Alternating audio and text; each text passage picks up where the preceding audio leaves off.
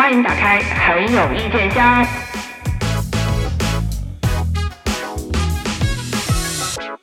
哎呀，真是意见有点大呀！怎么着了？芒果有一档节目叫《设计理想家》，这导演组也太看不起路虎了，一个刚刚翻红的胡咖，哪里配得上那那大设计师们设计的房子呀？人家路虎住的才是四十三平米的小复式小 loft，天哪，这导演组太瞧得起这些刚翻红的小胡咖哥哥们了。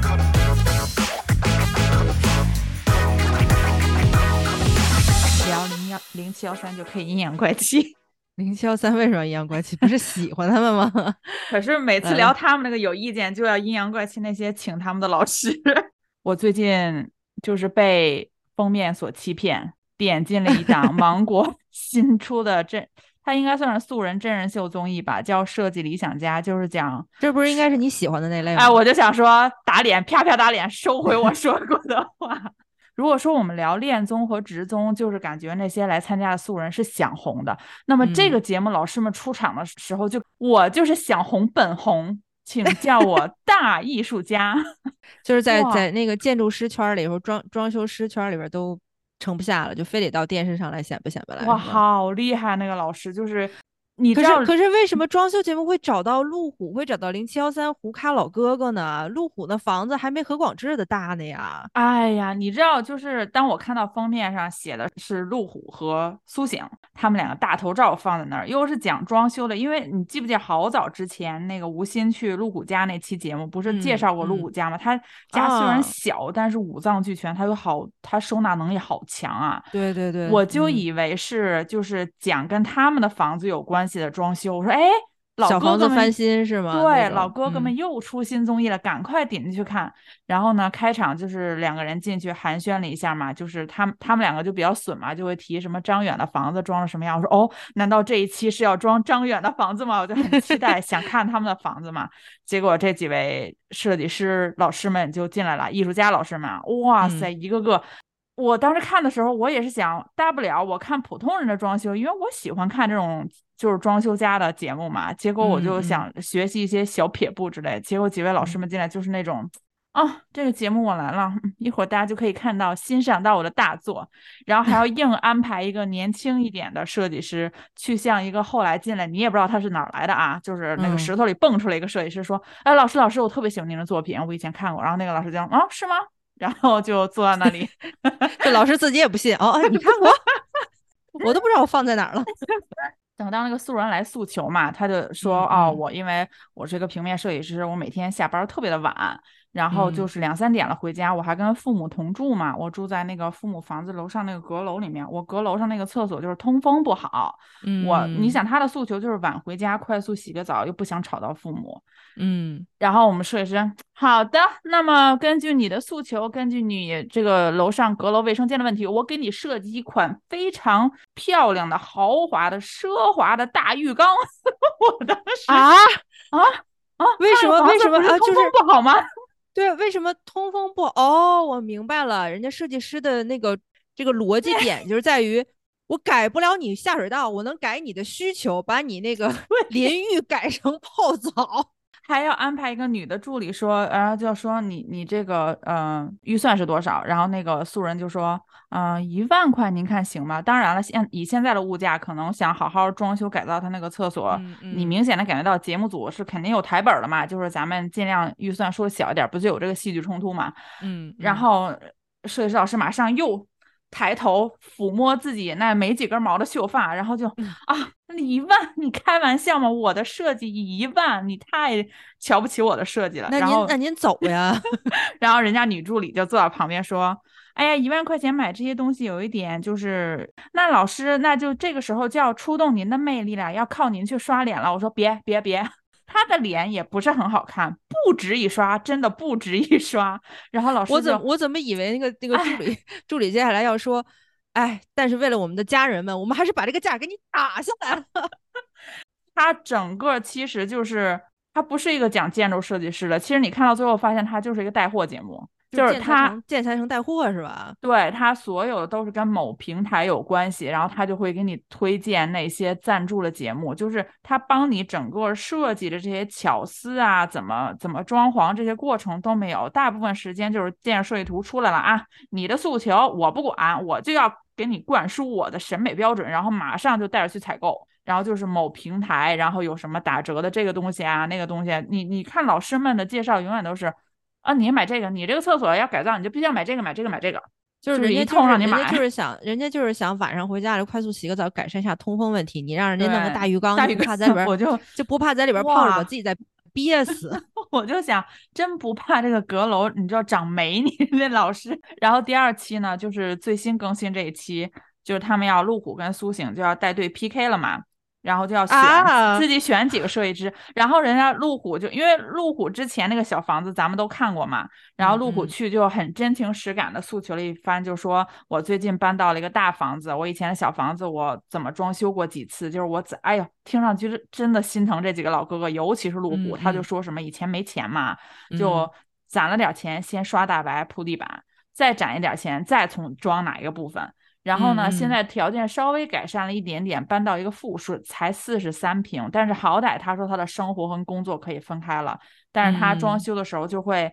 那个设计师他很婉婉转的说，那个设计师人很好，但是呢很尽职尽责，但是是呃会更执拗于自己的那个想法。然后他就说这个就踩坑了。我当时听完路虎说完说，哇，路虎你是在内涵某几位设计师老师吗？这不是一竿子打翻一船人吗？这一个一个节目里所有的设计师都对让骂了呀你的你这个。节目里都是这样的设计师啊，然后就听呃那个素人嘉宾来诉求之后，那个老师们又开始说，有的时候啊，就是我们的甲方他不懂设计这方面的东西，所以我们的工作有一部分就是让他们知道自己本身的诉求是什么。我说哇，哇，果然啊，真的是就是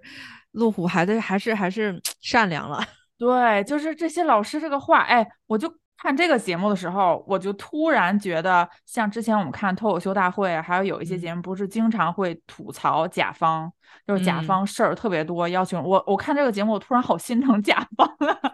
甲方招谁惹谁了？人家就是想半夜回家能够洗个澡，不吵醒爸妈，就这么简单的一个诉求。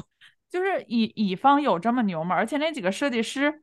你你也不知道他从何而来，然后但是一个个都觉得哈，我挺厉害的，我在业界有名儿，我是哪个设计公司的，求助一下咱们这个藏龙卧虎的乡亲们啊，如果有 这个设计行业的，就是知不知道这些个老师们的这个料啊，还有这个底细啊，大家可以发如果动一下。如果我们没有的话，我建议大家不用多看啊，你就呃上百度百科查一下这几位老师，咱们避避雷。就是以后自己家装修千万别找，你纯粹就是花钱找听人家说教，给你讲 建筑设计是怎么一回事儿。你的诉求不是你本身的诉求。我们这个诉求是关于房子吗？我觉得黄志忠可以去 给人家讲套用哪儿都合适是吗？对，是关于房子吗不是是房子吗？不是，因为我之前不是看过那个东方卫视的那个《梦想改造家》嘛，嗯嗯，其实那个节目我还挺爱看的。当然了，他偶尔也会有一些类似于上两季某一位老师非要把人家农村的那个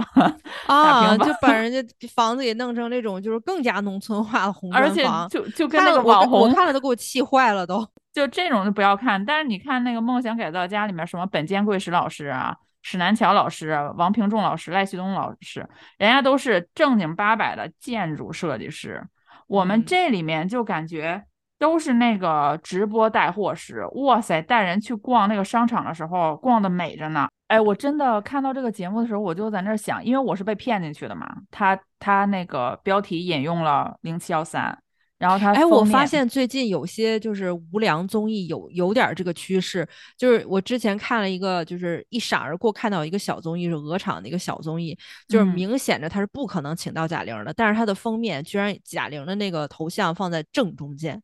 我当啊时就半信半疑的点进去看，我心说不能够，你这个咖量，而且最近贾玲要么就是休整，要么就是在拍她的拍她自己的作嗯。品，应该她最近没有再出来拍综艺，你这个咖量不可能请到贾玲。果不其然，点进去快速倍速看了一下，有人就提了一嘴贾玲。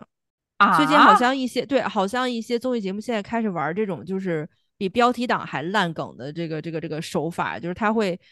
比如说就这个节目还好了，就是路虎跟苏醒还在里边儿，对啊，就有的综艺他真的提到的人都不一定在里边儿。我我看这个的时候，我就在想，因为其实零七幺三，我们是很希望看到他们多一些工作机会的嘛。毕竟像路虎、张远这种都都都挺惨的嘛，还有陈楚生，但是又很担心，你知道他们这种他们这种热度被过度的消费，然后就会也不能说导致他们人气下滑吧，就把他们的那个才华也好，他们的包袱笑点也好，被这种烂糟的糟心的节目给给消耗掉。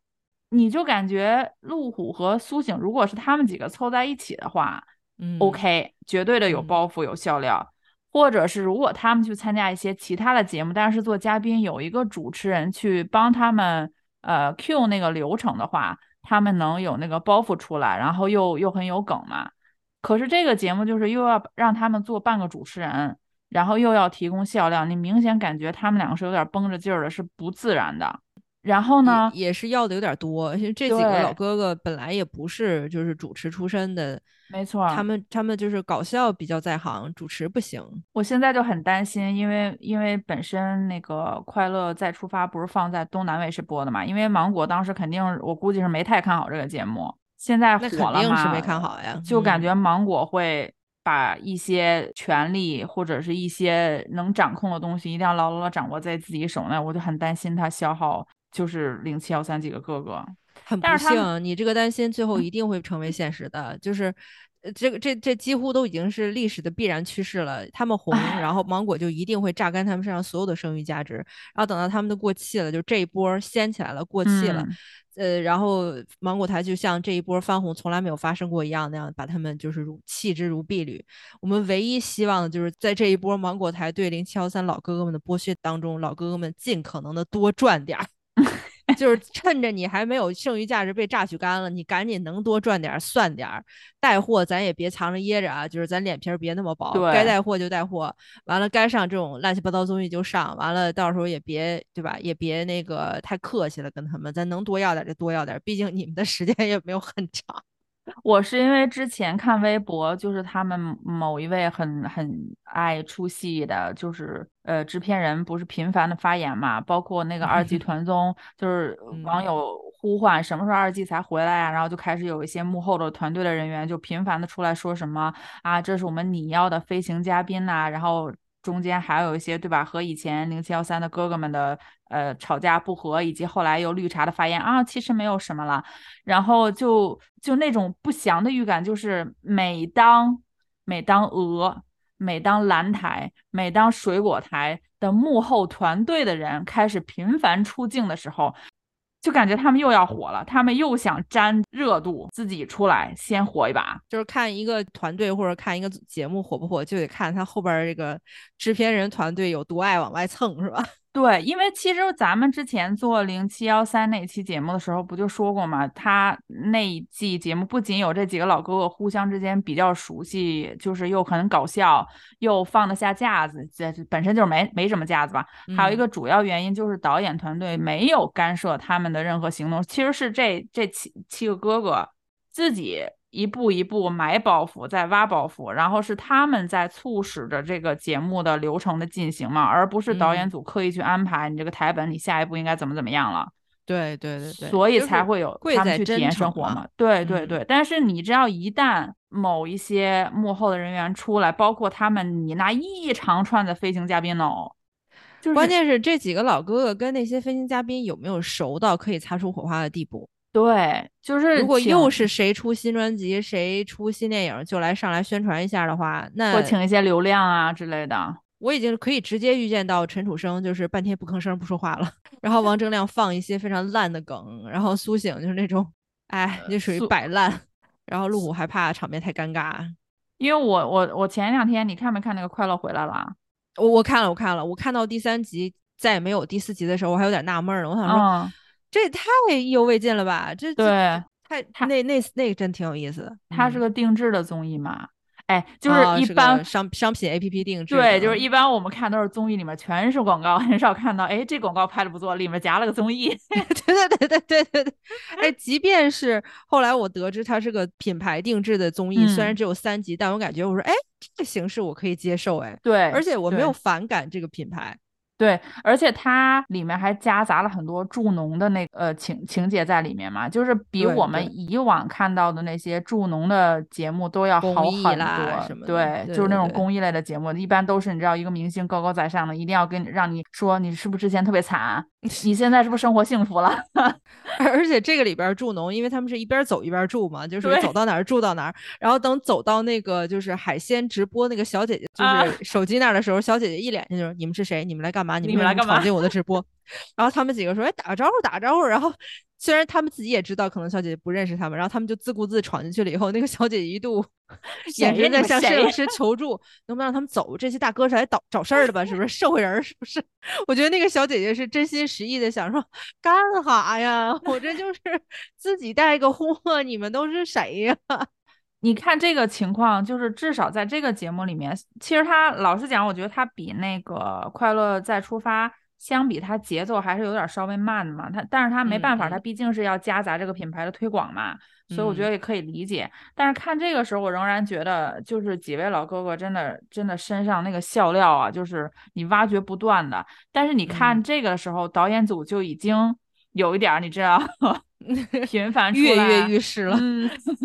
按耐不住了。真的就是基本上只要有导演组参与的，虽然导演组有导演组参与的都跟都跟那个赞助商有关系嘛，但是如果是老哥哥们纯口播或者纯拿着广告牌儿讲，然后咱们今天晚上几点直播什么的，我都没有很反感。但是只要跟这个就是制片这个制片方和这个导演组挂上钩的，嗯，就真的很反感，很让人反感。就是能不能快进，能不能给我们出一个精准的纯享版？就是把这一句话里边这三三个字儿，导演组说这三个字儿给我踢出去。我这一整句话里，我就不想有导演组这三个字儿。我跟你说，把这个鱼里边的刺儿给我摘喽。我我就一是很担心导演组，因为导演组那个制片人之前发的那个发言就已经，我都不管那件事对错与否，这个嘉宾来不来，就是他那段绿茶的发言，我已经很受不了了，就太戏精了。二就是嗯他设计的，我看了他飞行嘉宾那个名单嘛，就很让我有一种梦回哦，虽然这个节目还没有结束，就是梦回某一档我们希望它结束的节目，它叫做《向往的生活》。就是那 个感觉，就是夹杂着一些你也不是很认识，跟这些跟这些呃常驻嘉宾也不是特别熟的人，然后出现在这个节目里，然后尬聊。硬聊就是我不是来破坏这个家的，我是来加入你们零七幺三这个大家庭。你谁呀？你要来加入人家这个大家庭？但是最 终就很有可能会形成一种水油分离的效果。啊，这种节目我就希望不要发生，但是我确实是有，就怎怎么说呢，做好最坏的打算。让我把你仅有的一点希望拍碎吧，拍的粉粉碎吧，这种情况一定会发生的。就希望到时候平台良心一点，给我们出一个哥哥纯享版，纯享版就只看哥哥，而且我们不是只看个人，我们只看老哥哥们在一起。可是他才第二季啊、你觉得他至于吗？哦，那我也不至于啊，挣钱呀，我也不能挣钱的，对啊，挣钱的这个脸皮，这谁还嫌厚呢？对不对？毕竟我们某一档呃喜剧大赛节目第二季就垮了。我真的是，就是我现在啊，就属于，哎，遥想当初咱们那一期夸二 喜的那那一期节目，完了我还真是死盯着在那说，可是他们好不容易啊！我现在就想说，活该你们挣不着钱呀，你们这帮人，我 死我了！二喜后边儿就从第二轮开始，我就开始就七期我都属于掐着人中看的那种那那种效果，尤其是到最近这一波，什嗯么搭档合伙儿那个，哎，对对对，哎，我都不理解他这个赛制是哪一位有脑子的导演，脑子可能多米未啊长了俩，就米未肯定整个米未编导团商量出来的呀。人家哎，哦这么说，我觉得这么说，咱们得要给米未一丢丢的这个 credit，一丢丢的功劳啊，就是。毕竟，作为整个娱乐圈的这个赛制创新者，米未如果不创新，脱口秀上大脱口秀谁去？马东不创新，李诞抄谁去？可是这也不能硬着头皮出尬创啊。那没办法呀，对吧？就是摸着摸着石头过河嘛。你他们哪知道哪个赛制就就就火了，哪个赛制就不对呢？所以这次你一看不对吧？那那李诞肯定就不学了，然后他们就哦等于替所有的这个综艺节目，替替咱们这个综艺圈儿里边儿所有编导团队们都踩了坑了，就是坑是他们的，功劳是大家的。我看我从第二轮开始，不是那个一 v 一的那个淘汰赛嘛，嗯我就已嗯经有一种看的时候那个感觉，就是，嗯，你知道一般的节目如果很精彩，像他第一季的那些作品，你要是办一个一 v 一，你就觉得啊，哪个我都不舍得不要吧。嗯嗯然后看这个一 v 一，就是啊，哪个都可以淘汰呀，不用 全就都下去吧，你们也不用 PK，其实，这一轮可以都不要。到组合赛的时候，就是啊，为什么那些 PK 没有被 PK 掉的，或者已经 PK 掉了又被复活了，然后又去你知道拉拉踩那些我们觉得还不错的组合，就比如说呃是吧，某几个三人组合，哎呦，我真的就感觉胖达人和少爷和我这两个我我心头的宝贝儿组合，这一轮儿这个表现那叫个啥呀？那叫个呀？我真的觉，因为你知道组合赛我，我其实是可以理，因为如果你两边的那个编呃创牌能力不是完全相当的话，势嗯必有一个组会为让另一个组让步。对，或者说很明显的感觉到头重脚轻，就是在以在 A 组主创的这个节目里边，B 组嗯作用就特别特别的微乎其微，对，然后在另外一个组也是一样的，但是极少极少的有像那个小管呃啊某某某和对婉对小婉和管乐和某某某那种，他们真的是一加一大于二了。一方面是两边的创牌能力都非常的强，再一个是演员的功底也非常的强。对他们的两个作品都是都是挺，就是你单独拿出来看都是不输任何其他其他节目的。对，而且他们两个，我觉得有有一个优点是，之前我不是吐槽过小婉广乐有点太放嘛，嗯，我觉得某某某加进来之后有点儿，你知道。控制住了一点儿他们那平个放衡了是吧对对，平衡了，我就觉得效果嗯还挺好。可是你不觉得这一季就是看到目前为止啊，就是没有有看下去的欲望，是因为以前第一季的时候，看嗯。每一期节目出来，咱们都会在微信群里面讨论嘛，就是嗯。你会单独说这个节目我不太喜欢，或者那个节目也不好看，到这一季就变成哪一个节目挺好看的，可以看一下，其他的就没什么可提的，你知道吗？第一季是往上走，一期比一期精彩，然后大家都会特别就是迫不及待的期待，哇，这个好水成双下一期会怎么克呀？还有那嗯个三狗下一期还啊，还怎么放红油枪？撒狗血大？家都会期待，而且他们确实也一波比一波就是掀得更高。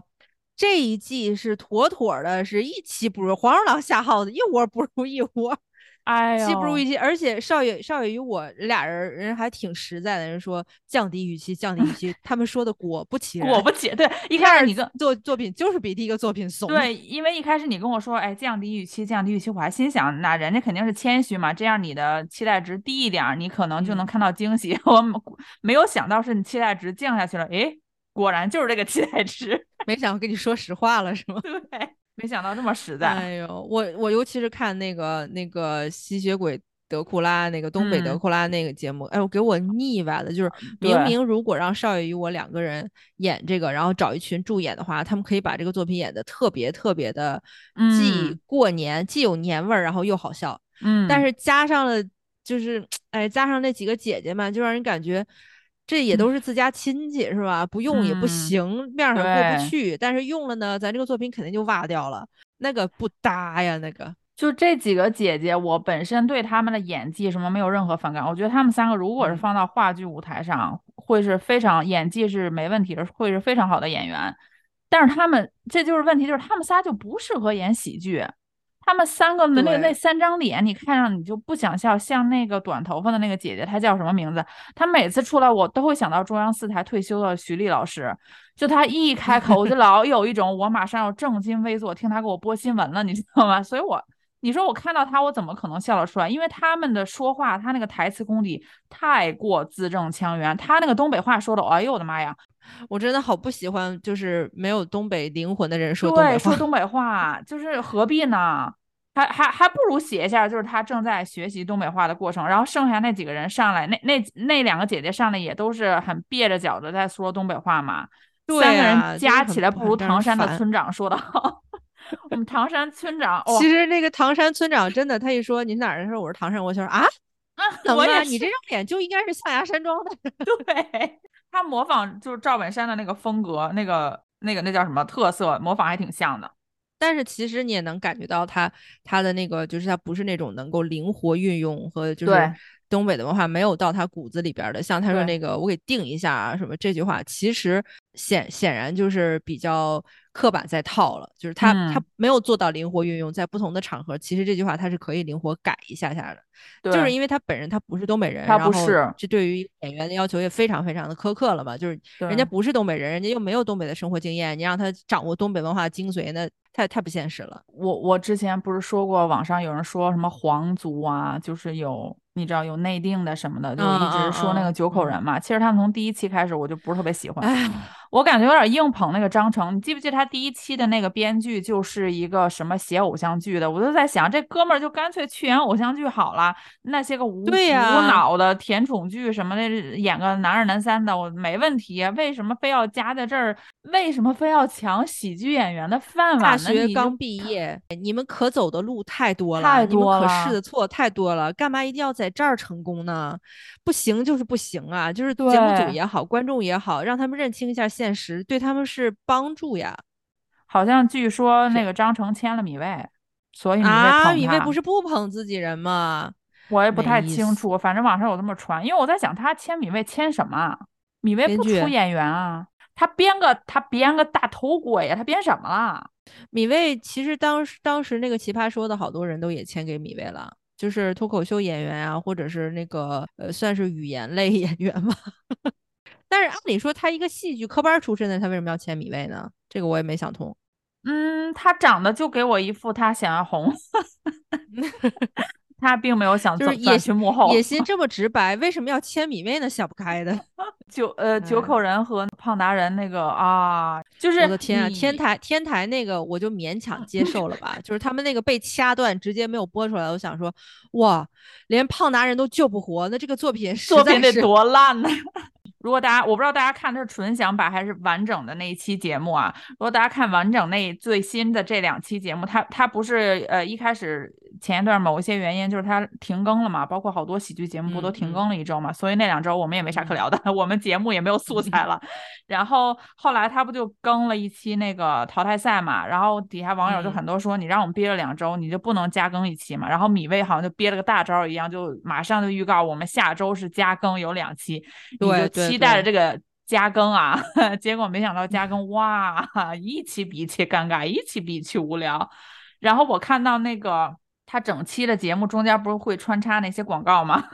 我觉得整期节目最好笑的就是，如果大家没看啊，大家建议大家去翻一下，就是就是土豆和吕岩的某神仙水的那个广告。哎呦，吕岩那个小表情，一句台词儿都没有，只有三分钟，大概不到。就让你觉得哇，连他们两个这个表现力的这个小剧场的广告都比这一期大部分的节目都要好看的多，你就可见这么搞笑的两个人被另外三个想走偶像剧路线的人拖后腿拖得有多么的严重，还硬要我我甚至觉得土豆写这个天台的告白都是为了照顾，因为你想带他们这么三个青春气息浓厚的刚毕业的大学生，你能演什么深刻的东西，什么反转？而且就是这个，就是天台告白是土豆和是胖达人主创的节目，所以主角必嗯须是这俩人儿。嗯，即便是在这么就是明显的前提下，他们还是在刻意的照顾这三个演员，给他们安排了一个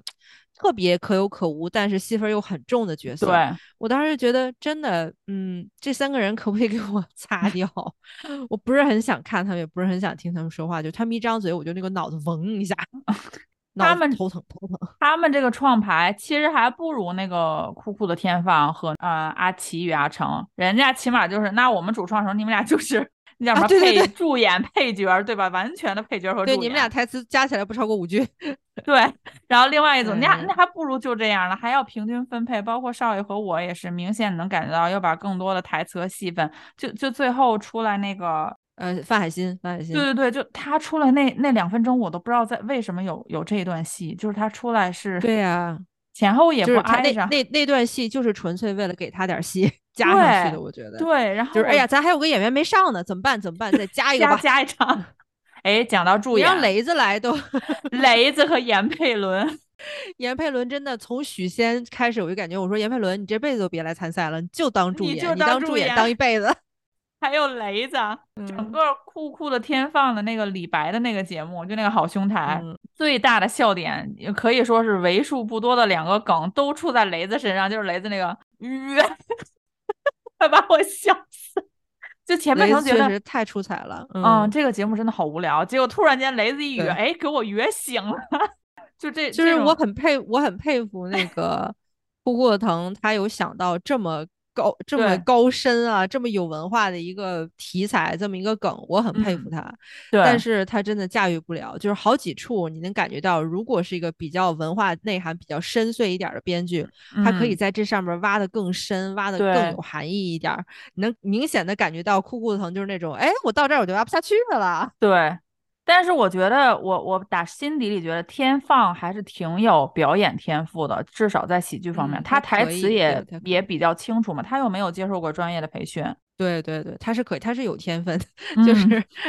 今天怎么看你有点像郑中基 啊？郑中基演李白就合适了。合适。还有一个哦耶，然后还有那个音乐剧的那哦个，我就觉得这两个真的我从头你知道我就 get 不到。如果嗯其他那几个像少爷和我和那个胖达人和九口人是给人感觉哇正负果然得负，看适可而止和偶夜的时候了，就觉得是负负更负了。我就想说，他们这个适可而止这个组合呢，就是他们有点儿本末倒置了，就是他们是在音乐剧里边加了一些喜剧元素，是嗯完全成立的。但嗯是这是个喜剧节目，他们想在一个喜剧舞台上表演有音乐元素的喜剧节目，显然他们的能力是不够的。就是对你如果要是去看他们的音乐剧，你会在音乐剧的全程当中会笑那么几次，会觉得精彩，但是、嗯对，但是你不会把它定义为是一场喜剧。喜剧。我就想说，因为第一季的时候，感觉他那一期节目这些好的节目都排不完嘛，所以感觉一个节目接一个节目的。这一季居然有一些节目，节目组都觉得哦好无聊，就没有办法拿出来，没有必要拿出来，就可见它的质量有多差。然后有的时候你就感觉评委老师在底下笑，我就想他们笑的是认真的吗？就是你总得给点场面笑呀，你不能让人孩子排了两个星期了以后，你连个笑模样都没有吧？那喜剧大赛就是看到目前为止，这是刚一半儿吧，一半儿到了吗是我都已经脸僵了，都我已经嗯看不下去了，我就每一期我现在就指着你看完了，你先牺牲了自己，然后跟我说哪几个可以看一下，然后我就专专门去看纯享，我都不想看完整版的节目了，因为我看完整版我还要忍受那些不好笑的。对，而且还有一个非常不好笑的点，就是每次每一期新节目的时候，他们几个这个领校也不叫领校员吧，他们几个这个领校的老师们。还得在马东的带领下搞一些若有若无的这个小桥段，你知道吗？什么咱们几个嗯起个组合名吧，或者是搞一个那种什么这个老师咱们演一下，那个老师咱们演一下吧，就这种拖场子的这种嗯这种戏份啊，我每次看到那儿的时候就那种节目已经很无聊了，你们干嘛还要凭一己之力把节目搞得更无聊呢？你知道他下下一期节目是那个帮帮赛吗？就把一席的演员啊请回来。嗯嗯，我看到了宋宋木子、蒋龙，还有那个蒋毅，可能都要回来帮忙，包括孙天宇。我就哎呀，不要啊！就是我特别害怕，就是明明很很脏、很油、很搞笑，宋木子到这儿了以后被他们被他们拉的都不搞笑了。对，就得上点价值，搞搞情怀，唱唱歌儿之类的。我用我就回想起那个孙天宇之前在上一季演的那个流行歌手、流量歌手的那句台词，那个评价一下二嗯喜到到这最近这两期，就到目前为止的节目，就是你们演的是什么啊？就感哎觉应了你之前那句话，这节目这综艺节目怎么播一半儿就呃卡壳了，戛然而止，不想再看了呢？真的真的一点儿也不想看，特别应和我们今天的主题。所 以播出未半而中道崩崩殂粗。哎，那你看没看那个《披荆斩棘》哥哥那个售后？你知道我为什么会想出这个题目吗？就是因为《披荆斩棘的哥哥》，我就是看到一半儿戛然而止，一丁丁点儿想看下去的兴趣都没有。到最后他们几十几个人成团，然后包括谁的，哎有，十七个人成团，要不要脸？然后到最后连苏有朋当了这个，就是他们是 X 嘛，什么什么 X 嗯 Fire 还是什么那种，我都想说 Who cares？我真的一点儿都不在乎了。到最后，我也是，因为我们之前吐槽过这个他整个的这一季的《披荆斩棘的胳膊》嘛，就是你看到后来就披不太想荆斩棘的胳膊吗？哎呀，就是就这大这根大胳膊呀，看到最哎后就啃都啃不下去了。我也是看到大概我们聊完那期节目之后，我又看了两三期吧，然后我就看不下去了，不想看了，撑死看一看纯享某几首歌的那个舞台嘛，我就没有嗯看完整的节目，直到他最后的那个成团夜成团夜。上了热搜，然后我一看十七位哥哥成团，我马上就哎，等一下，我记得我停的那一期就是剩了十七位哥哥，难不成在那之后没有进行，然后就成团了？就是这几位哥哥，你们就不用再淘汰了，你们原地成团，就十七个人的团呢。NCT 这种韩国组合 也没有达到说十七个人啊都给你凑一起，人家也是分小分队的吧？浪姐最后是全员，也是全员成团吧？但浪姐没有十七个人吧？没有，我记得我记得浪姐好像是九个人。浪姐的模式不是由最开始第一季就就是规定是六个人还是七个人，嗯到后来就是你们你们去比拼嘛，在这个基础上，如果你们赢了某几个场次或者达到某一定要某一些要求的话，会给你增加一个名额嘛。就这个你起码还觉得是可控范围之内嘛。嗯，这十七个人呐、我显然呀，哥哥们不好得罪啊，哎呀，谁的经济团队都得罪不起。完了还来一个什么苏有朋是冠军，但是 X leader 是陈小春。那肯定的呀，陈小春都已经嚷嚷半季了，哇！我想当 X leader，我想当 X leader，你最后那么不不识相，那么不懂事儿的，你在 X leader 给了别人，你觉得以后陈小春他们全家的综艺芒果台还要不要了？人家老二眼瞅着就能走路了，我跟你说。最新的那一期，哎，是最新那一期吧？就是那个毛血旺，张云龙不是去了吗？然后嗯毛不易不就问他，你你觉得这一季好看还是上一季好看？你喜欢这两季哪一季？然后李雪琴 就回答说，那肯定是上一季，上一季人都比较正常。我不知道听众朋友有有没有有印象这句台词啊？就是在著名的四头花节目《花儿与少年》当中经典的台词。就你觉得这一季好还是上一季好？上一季啊，因为上一季的人都很正常。这一季不是人不正常，这一季啊，当然也有不正常的人了，但是这一季主要是整个的主创团队，我就不知道不知道你们在想弄什么啊？这一季这一季谁最不正常？这一季所有哥哥里边就是冠军最不正常呀，冠军还好吧？拿着导演的心在这儿愿意成当这个当个成团综艺。哎可是我后来觉得苏有朋还不错，因为因为出了张智霖，张智霖，你要不然你就跟亮亮好好结一次婚去吧。就是你你把那些什么这个旅拍，然后那个一生只能 定定制一枚的钻戒，对你把这些品牌全都攒一块儿，然后给你给你赞助一个世纪婚礼，完了让你们家儿子魔童给你当。花童什么的，然后把你能发到的演艺圈的这些老哥哥老姐姐们全发来，然后你就跟那个芒果台签一个，你知道，就是三三到六集的这个限定版综艺综艺经纪约，你就把 你这个婚礼的事儿结了，行不行？我你跟我观众有个了断，行不行？我给我们受张智霖够了。因为你看那个他售后不是有两个节目嘛，一个是大湾仔啊之夜，一个是我们的滚烫人生嘛，都是第二季嗯嘛。就是能骑能骑机车的去骑机车，不能骑机车的就烤串儿去了。对对对，然后那个大大湾仔之夜，我当时看到官宣有他的时候，我就一种啊，怎么又有他？他可以去跟亮亮拍一个定制版的综艺，就是张智霖和亮亮的九十九次婚礼，然后你就可着这些赞助商，你就来吧，是吧？这这一季是海岛婚礼。下一季是魔都婚礼，然后下一期是什么什么老北京式的传统婚礼，然后你这些赞助商们就可以根据这个给你定制不同款式的戒指呀，不同款式的礼服啊。我们亮亮姐穿一次礼服，穿了三次礼服的都没穿够，那就说明我们亮亮姐就喜欢穿各种各样穿了的礼服。穿了三次都没有一次是量身定做的呀。对呀，没有一次正式的身定婚礼做的，真的看到她很失望。我我只希望她不要去那个我们的滚烫人生二了。当然了，我们的滚烫人生二拍到第第三期吧，这是啊换从嗯任贤齐换成郑钧，我就嗯，因为他啊前、任贤齐不齐了。就是他换领队了嘛，他每两期换一个领队，他换一个地方换一个领队。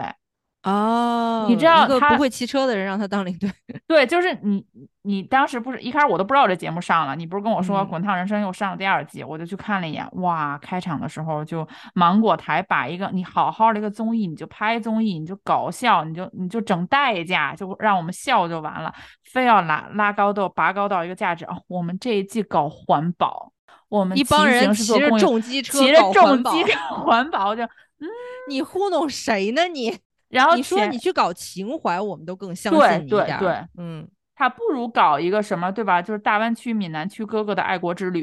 对呀、就让他们重走红军路啊！真的是 骑着重机重走红军路。当对对对年咱们那个闽赣这个革命边区，咱们也有很多对吧？脍炙脍炙人口的好故事呢。真的，你你让老红军来给你讲一讲当年我们的故事。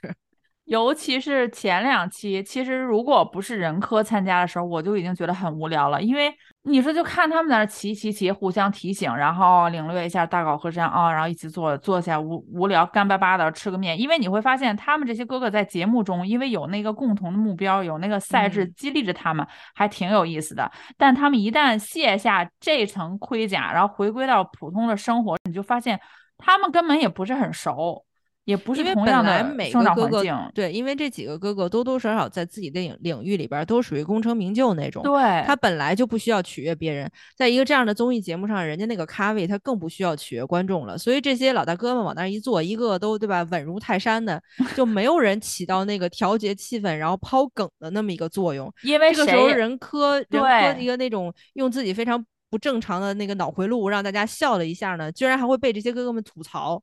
还说人科不正常。但是人科它被吐槽，就是形成了最大的一个 stake，就是你说那个代价嘛，就是你才觉得这个综艺好笑。因为如如果大家不了解 stake 代价，麻烦大家就往回倒听我们早期的节目啊。然后，但是如果没有人科的话，这几个老哥哥，你说谁能成为那个被吐槽的？没有啊。郑钧都摔成那样，也没人敢吐槽他，都是心疼他。当时所我心说，所有哥哥心里都已经噗呲噗呲笑半天了，但是表面上绝对不敢露出来。对，就是你要敬重他嘛，所以所有人都说哇，多么不容易！你看他为了加入我们这个环保的骑行，我就军哥太不容易了，太厉害了，都得是这样子的，没有嗯任何一个那个像你说那个咖位，那个嗯功成名就的劲儿，谁都不愿意做，谁也不敢去主动推另一个人说，那我们就吐槽你好不好？如果没有吐槽的话，这个节目就。它好笑的点在哪儿？你不要跟我说它是一个卖情怀的节目，我我我不喜欢看一群高高在上的明星在那儿跟我卖情怀。这帮人属于钱都已经挣够了，骑机车就是玩儿，对，买就是机车这个爱好也是烧钱的爱好啊。对啊我们一般小老百姓，我们想烧钱，我们就什么摄像吧，然后对吧？了不起盘个串儿吧，人家这个好家伙，动辄一辆又一辆的车，你跟我说，哎呀，他们在这儿就是环保。嗯环保，然后我就说，哎呦，我可去你的吧！他们他们这加一次油得多少钱？而且他们到第三期，就是到下一段行程嘛，就是我们郑钧嗯老师主导了。你要说任任贤齐主导，人家起码懂机车，对吧？人家任嗯贤齐去过呃西北荒漠那边，然后他知道嗯那个情况，他带领大家去认识一下。等到我们郑钧老师就是。搁披荆斩棘，搁那儿就躺平，到这儿更躺平了。就是踩，你就看他后踩的时候，都是一副，啊，我就觉得咱们就是一张一骑到哪儿算哪儿。嗯，咱们就是搞一个这种环岛的，哎，风景又美，节奏又慢，我就觉得挺好，啥也不干，整个一个老大爷的姿态就来参加这个第三期、第四期，然后就符合人家的意愿了，就是风景优美，海边骑一骑，停一停，走一走，看一看，哎，最逗的是到第三期，人家说环岛了，我们骑的是电动的机车。我就想，哎总算跟环保稍微搭上点边儿了。哎，你再嗯看那大标就在那机车上面啊，连个马赛克都不打，只要漏标的都是赞助的，赞助像某马，就就这个某 MW 赞助的这个机车，就那个大标一那个镜头一直闪那辆车，一直闪那辆就看它最后字幕，它肯定是有有赞助商的那个字幕的。啊、嗯我都没有忍到节目的最后，没嗯有看到最后。我我不知道大家有没有去那个小红书或者是微博上可以搜一搜。我觉得他们就是像大湾区的这些哥哥，或呃闽南区的这些哥哥，挺搞笑的是什么？就是他们为了参加这个骑行节目，在长沙考摩托车驾照那个考证那个挺好笑的。我不明白芒果为什么不拍一个他们考驾照，因为他们考驾照骑的既不是这种狂炫酷炸天的这种重型机车 ATV，也不是那些呃某知名品牌的电动的机车，他们骑的是我们我们农民伯伯 骑的蓝色三蹦子，运种子的是吗？运化肥和种子三蹦子是吗？我就觉得那个效果挺够的，但是人家要搞情怀嘛，所以就没有播。那这这个其实跟芒果是一脉相承的，就是从浪姐开始到这个哥哥开始，就是想捧、计划好要捧的都不红，就是 没想到会红的就都红了，就是哎押宝永远押不准，这也是我们芒果台的特色。